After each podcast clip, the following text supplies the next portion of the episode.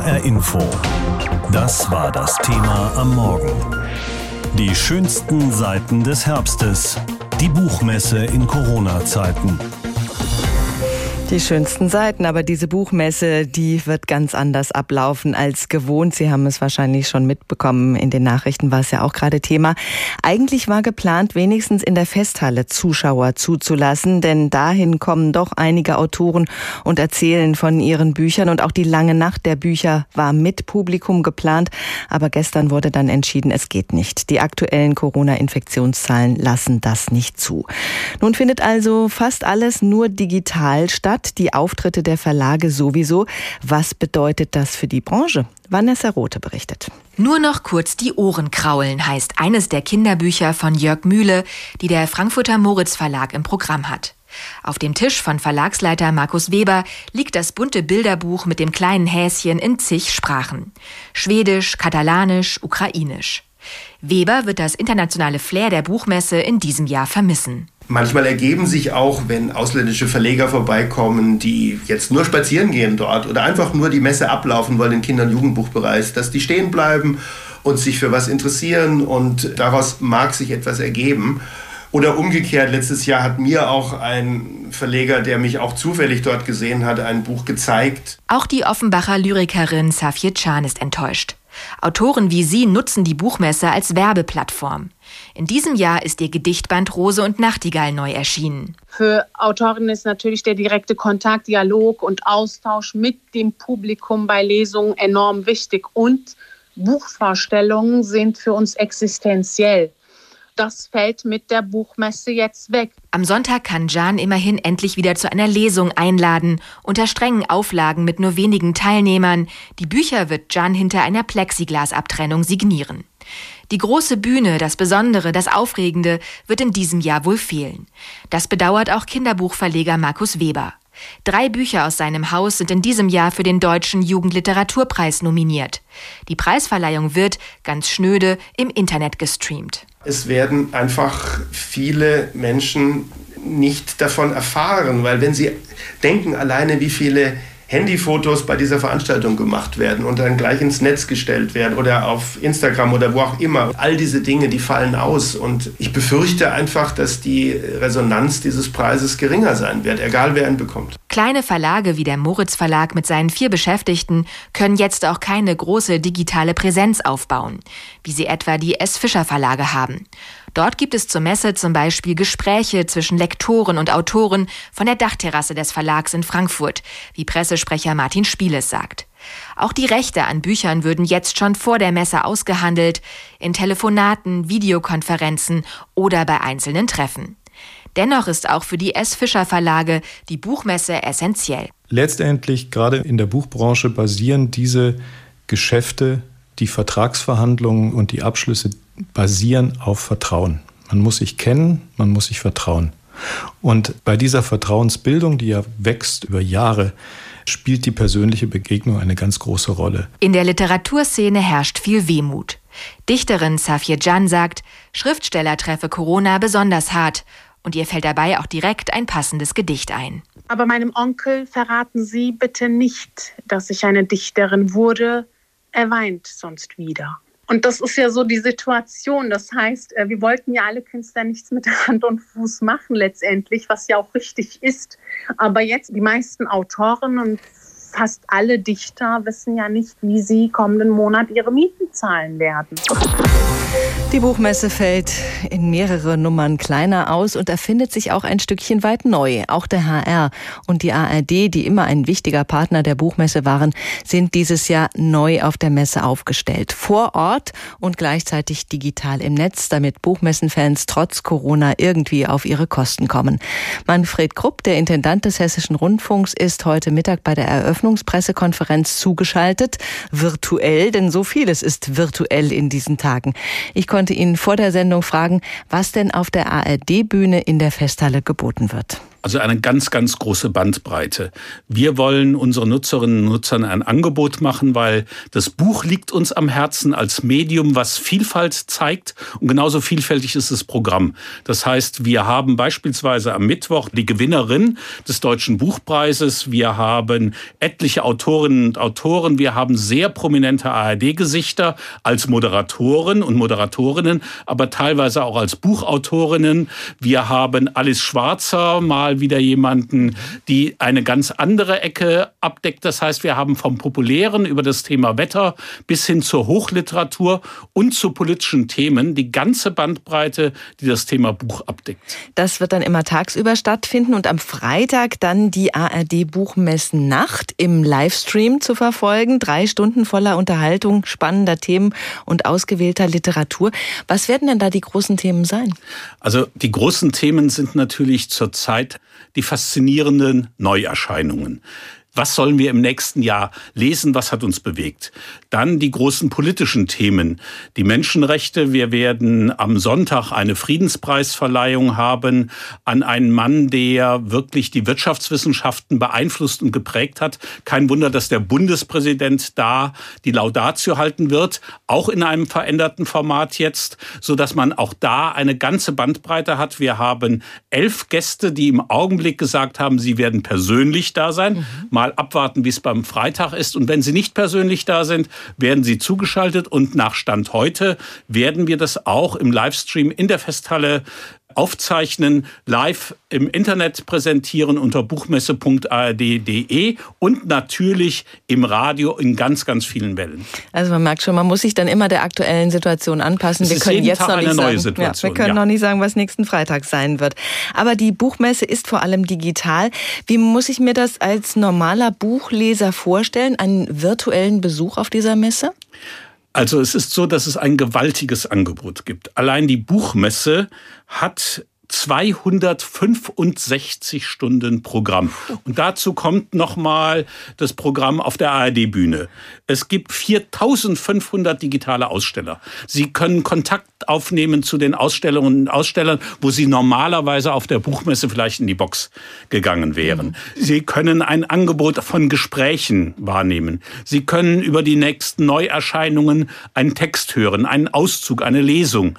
Aber es ist alles digital und manche der Veranstaltungen sind dann auch noch in der Stadt verstreut. Im Augenblick wird noch geklärt, wie das Lesefest, das Bücherfest stattfinden soll, weil das sollte bislang auch mit Publikum stattfinden. Aber auch da ist die Situation jeden Tag eine neue Situation. Aber das Angebot findet man jeden Tag ganz aktuell, entweder unter buchmesse.de oder unser Angebot unter buchmesse.ard.de. Ja, da ist man ja ein ganzes weiteres Leben beschäftigt, wenn man das alles wahrnehmen möchte. Ich glaube, ganz wichtig, wir wollen einfach den Schwerpunkt setzen, das Buch und alle Facetten des Buches beschäftigen uns in dieser Woche, weil das Medium Buch wurde schon so oft totgesagt, aber es inspiriert uns immer wieder, es setzt Fantasie frei und ob es jetzt das Buch ist, was man noch liest, aber man kann auch aufs Hörbuch ausweichen, man kann in den Podcast gehen, man kann Bildbände betrachten. Ich bin jemand, der über viele, viele Jahre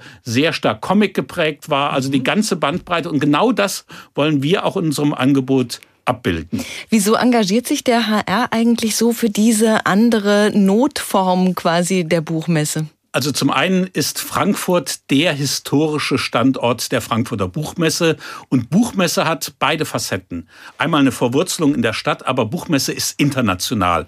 Und Frankfurt, Rhein-Main, Hessen ist einfach ein Standort mit Austausch, mit Internationalität. Frankfurt ist eine traditionelle Messestadt und Messestädte sind immer geprägt davon, dass man Kontakt hatte mit Menschen aus anderen Ländern dass Handel immer ein ganz wichtiges Instrument war, aber dass Handel auch gleichzeitig verbunden war mit anderen Facetten, nämlich mit ganz viel Kultur, mit kulturellem Austausch. Und genau das ist die Faszination der Buchmesse. Und wir haben einen Vorlauf gehabt. Die Leipziger Buchmesse wurde ja auch kurzfristig abgesagt und wir haben damals mit den Kolleginnen und Kollegen vom MDR ein Konzept für eine digitale Buchmesse entwickelt, wo der HR als einer der Hauptpartner schon eine große Rolle gespielt hat. Und von den Erfahrungen können wir natürlich jetzt profitieren. Das ist natürlich gut. Wir haben bei Arbeitsprozessen jetzt schon die Erfahrung gemacht, da hat sich einiges verändert und manches davon wird vermutlich auch bleiben, wenn die Pandemie irgendwann unter Kontrolle ist. Was glauben Sie, wird möglicherweise bei der Buchmesse dauerhaft auch etwas anders werden als bisher? Mit Sicherheit egal ob man will oder nicht. Natürlich wird sich in Zukunft die Frage stellen, ob auch die kleinen Verlage aus dem Ausland wirklich mit einem eigenen Stand vertreten sein wollen oder aber ob sie möglicherweise künftig digital auftreten. Manches ist ja auch gar nicht komplett neu.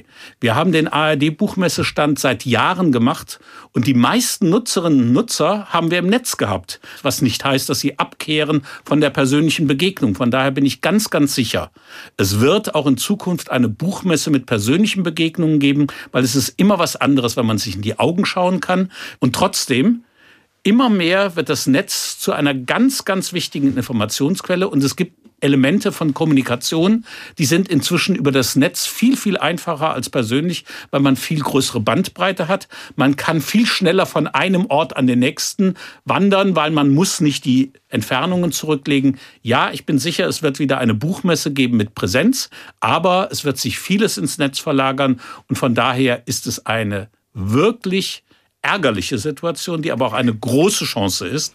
Wir alle können profitieren von der ganzen Bandbreite der Erfahrungen, die wir jetzt sammeln werden. Tja, ein Herbst ohne Buchmesse, das ist für viele wie ein Herbst ohne bunte Blätter. Und bunte Blätter gibt es in diesen Tagen ja ganz real.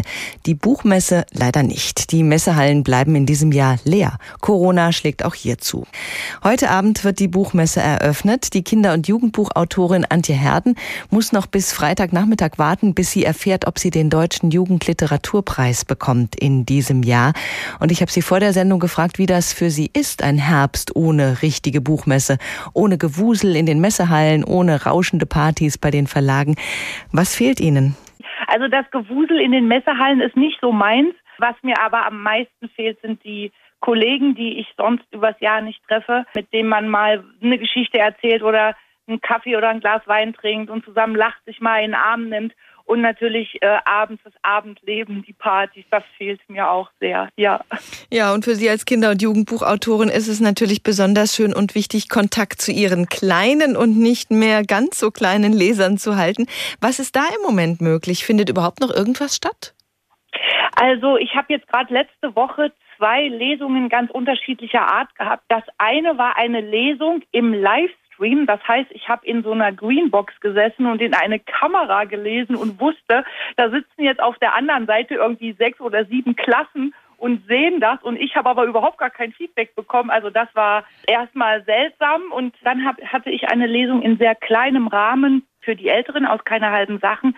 Da saßen dann 20 Jugendliche vor mir, alle mit Mundschutz. Und das war eben auch eine ganz besondere Situation. Ich werde mich dran gewöhnen müssen. Es ist sehr anders als mhm. vorher war. Ja, und mhm. was bedeutet es finanziell für Sie? Finanziell ist es, kann man nicht anders sagen, eine Megakatastrophe. Also wir Kinder- und Jugendbuchautoren, also die meisten von uns, wir leben ja nicht unbedingt von den Buchverkäufen, die sich ja oft äh, so im Rahmen halten, wenn man bedenkt, wie viele zehn- und neunjährige Kinder es eigentlich gibt oder wie viele 16-, 17-Jährige. Wir leben ja von den Lesungen, die wir normalerweise übers Jahr verteilt geben. Und die sind, wie gesagt, seit März äh, komplett weggebrochen. Also Megakatastrophe finanzieller Art, ja. Hm. Haben Sie schon mal darüber nachgedacht, Ihren Job tatsächlich an den Nagel zu hängen? Man kann ja nicht den Job einfach an den Nagel hängen. Man kann ja auch nicht zu, zu, einem Chirurgen sagen, so, jetzt hat keiner mehr Knochenbrüche oder jetzt braucht man dich nicht mehr, mach mal was anderes. Also so, so funktioniert das Leben ja nicht, wenn man einen Beruf hat. Und in einem kreativen Beruf, in einem künstlerischen Beruf ist das ja nicht nur die Ausbildung und die Zeit, die man da drin verbracht hat, sondern es ist ja auch eine, eine Leidenschaft, die man hat. Aber natürlich äh, habe ich super nachgedacht, was ich jetzt machen könnte, weil sonst, ne, also keine Ahnung. Naja, die Not muss einen ja irgendwie genau, erfinderisch machen. Genau, die Not drängt und ähm, natürlich bin ich dabei, mir, äh, ich sage mal, Plan B zu überlegen und bin da eben gerade jetzt im Gespräch mit meiner Agentin, dass ich einen Roman für Erwachsene schreibe, weil dort ist es eben so, dass man eben nicht so von den Lesungen, also von den Veranstaltungen abhängig ist, sondern dass eben da die Buchverkäufe eben einem doch dann ein Überleben sichern können. Jetzt hoffen Sie aber erstmal auf den Deutschen Jugendliteraturpreis. Sie sind nominiert ja. mit Ihrem Buch Keine halben Sachen. Worum geht es in dem Buch? Das Buch ist im, im Prinzip ein, ein, ein Ego-Trip, ein Sommer oder sechs Wochen im Sommer eines 15-jährigen Jungen, Robin, der sich bewusst dazu entscheidet, Drogen zu nehmen und in einen Rausch zu gehen und, und zu erfahren, wie das ist. Und der dann eben durch verschiedene Stadien durchgeht und am Ende zufällig eher mehr oder weniger gerettet wird in Anführungszeichen. Und der sich äh, in dieser Zeit natürlich mit seiner Mutter auseinandersetzen muss, mit neuen Freunden, die er kennenlernt. Und das Buch ist gerichtet an seinen Freund, den er genau dann da kennenlernt, äh, als es losgeht. Mhm. Also da müssen wir Daumen drücken, dass es klappt mit dem Deutschen Jugendliteraturpreis. Auch Danke. die Gala zur Verleihung wird nur am Bildschirm stattfinden, ohne rauschendes Fest. Wie fühlt sich das für Sie an? Oh, das war sehr enttäuschend. Ich muss es zugeben, weil ich bin letztes Jahr das erste Mal äh, auf dieser Verleihung gewesen im letzten Jahr und fand das unglaublich berührend und unglaublich schön gemacht und hatte gedacht, boah, wenn ich irgendwann mal da sitzen würde und da nominiert wäre, das wäre total aufregend. Das ist fast wie ein wie bei den Oscars gestaltet, weil da jemand mit dem Umschlag rauskommt und keiner weiß, wessen Name äh, da im Zettel, auf dem Zettel steht. Und dann wurde ich nominiert. Naja, und dann war eigentlich schon klar, dass es dieses Jahr alles ganz, ganz anders sein wird und dass es kein rauschendes Fest geben wird. Aber wenn Sie den Preis bekommen, wird das sicher trotzdem ein schöner Moment werden. Ach, auf alle Fälle. Ja, also der Preis ist ja dennoch da. Aber die, also auch wenn die Begleitumstände dann bescheidener sein werden, natürlich werde ich mich, würde ich mich super freuen, ja. Heute Abend wird die Buchmesse in Frankfurt eröffnet. Es wird eine Buchmesse, wie es sie bisher noch nicht gegeben hat. Wegen der Corona-Pandemie findet sie bis zum Sonntag fast ausschließlich im Internet statt.